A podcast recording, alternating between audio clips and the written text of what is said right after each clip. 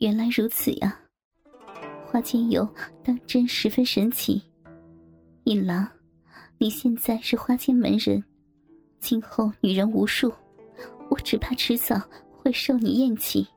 想到花间门人的多情传闻，林凤心中不禁一阵凄苦，望向李林，发现他的眼神也十分的黯然，想必想法一样。哈哈哈，你们多虑了，我的身体里确实有点变化。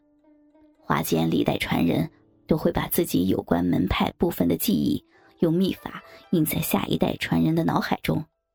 想必是我出生之时碰到了花间派门人，有一番奇遇，才会选我为花间传人。这一部分的意识，并不会改变我的情谊，只会让我变得更加的冷静，不容易动真感情罢了。但是你们是我真正喜欢的人，我是不会有负于你们的。说完，他搂住了姐姐和林凤，一人亲了一口。哼，谁稀罕你啊？你要找那么多的女人，我可不想吃醋吃死。林凤的芳心纵然被他俘获，但却不失自己的性格，一下挣脱李颖的怀抱，便欲起身。另一边，总是很柔弱的姐姐也幽怨的望着他，让他大感吃不消。好了好了，李颖忙不迭的扯住林凤，搂回怀里。温言劝道：“不会的，你还不了解我的心吗？无论以后找什么女人，都代替不了你们的地位。而且，我们真心相爱，你们真的舍得离开我吗？”李颖真诚的说道：“一直以来，李玲的生命中只有李颖一个男人。况且，男人三妻四妾也不是什么新闻。”只要能守护在他的身边，自己就满足了。闻言，默默接受，不再置气。林凤对于这个夺走她处女身的俊俏男子也死心塌地。闻言，只有撇着嘴，赌气般的说道：“哼，你要是对不起我，我一剑阉了你。这个魔女威胁自己也是与众不同呢。”李颖闻言苦笑道。接下来，三人商量今后的计划。既然知道了我是花间的传人，我脑袋中的记忆召唤我去江湖闯荡一番，磨练自己，让花间重现人间。读书取士已经没有什么意思了。李隐絮道：“虽然有些对不起爹的养育之恩，但是等我闯出了名堂，不会比读书差，他会理解的。”说到爹的时候。林凤嘴角抽搐了一下，神情变得有些紧张。李颖发现了他的异状，关切的问他：“凤儿，你怎么了？”在亲热后，李颖已经知道了林凤今年刚双十年纪，师从生然师太，连他自己都不知道师傅是哪个门派的，但是武功却出神入化，隐居多年。此时看到林凤的异状，结合他之前对男子的厌恶，他扶着心灵，知道要彻底解开他的心结，必须了解事情的来源。看来这就是一个突破口。开始，林凤还不肯说，在李颖再三的追问下，才知道，原来林凤从小的时候经常被亲生父亲猥亵。后来还被调教，甚至会将鸡巴放入他的嘴里。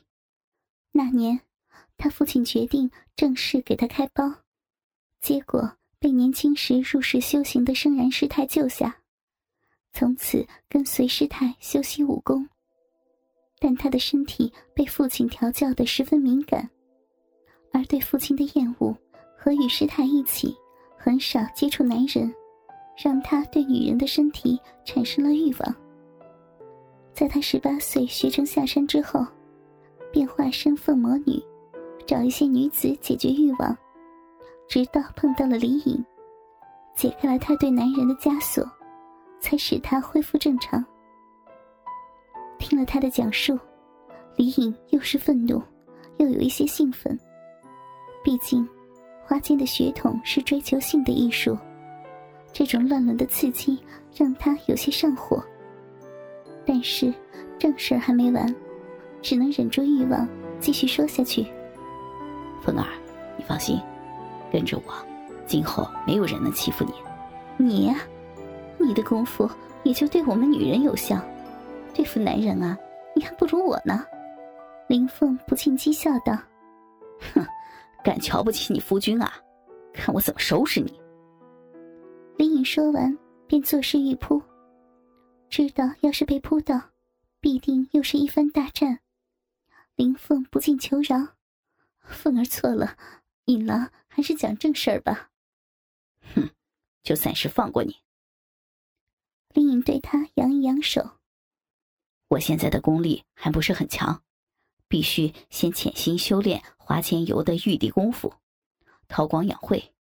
等我一旦参悟，就出山大展拳脚。”而要和姐姐在一起，就必须要离家，远走他乡，找个小山村隐居。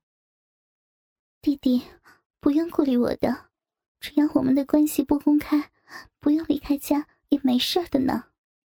怎么可以？姐姐，你是我的第一个女人，你对我的爱，我一辈子也报答不了，一定要给你一个名分的，怎么能这么委屈你？我心意已决，不用再说了。李颖坚决的说道：“嗯，不错，这主意很好。但是想要在江湖上立足，光有武功可不行，还得有人缘和财力。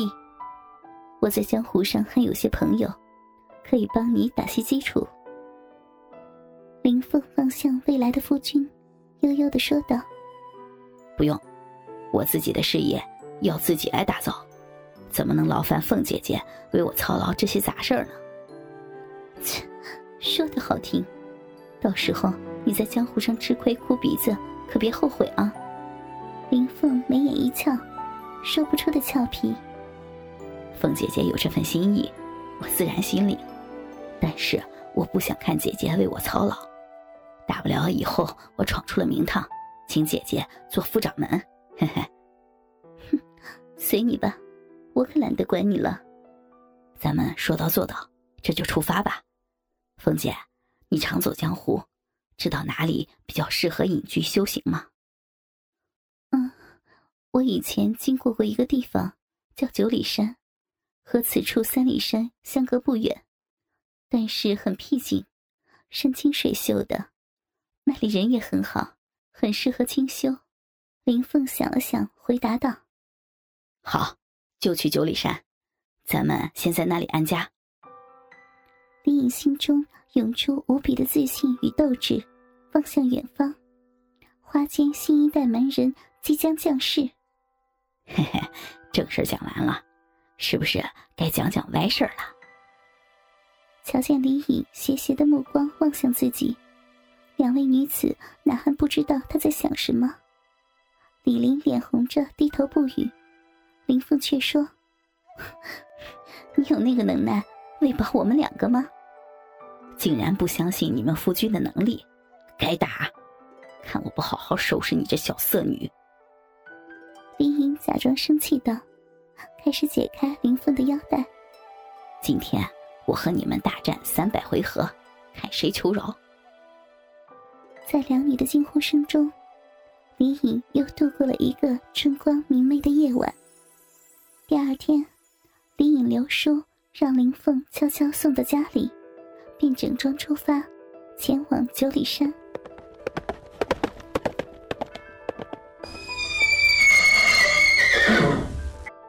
两年之间，他一直在九里山的小村庄里隐居，李林陪伴左右，为他操持家务。他勤奋修炼花间游的心法和招式。性能力也越来越强，到后来几乎可以收放自如，玩手进关。李林经常被他干得连连求饶，而林凤习惯了江湖漂泊，只继续他的江湖历练。大约一两个月回九里村和李颖重聚一番，那是两月不办事儿，办事儿管两月呀。各种滋味不足外人道也。一颗花心的星星即将放出光芒。花间派即将重现江湖。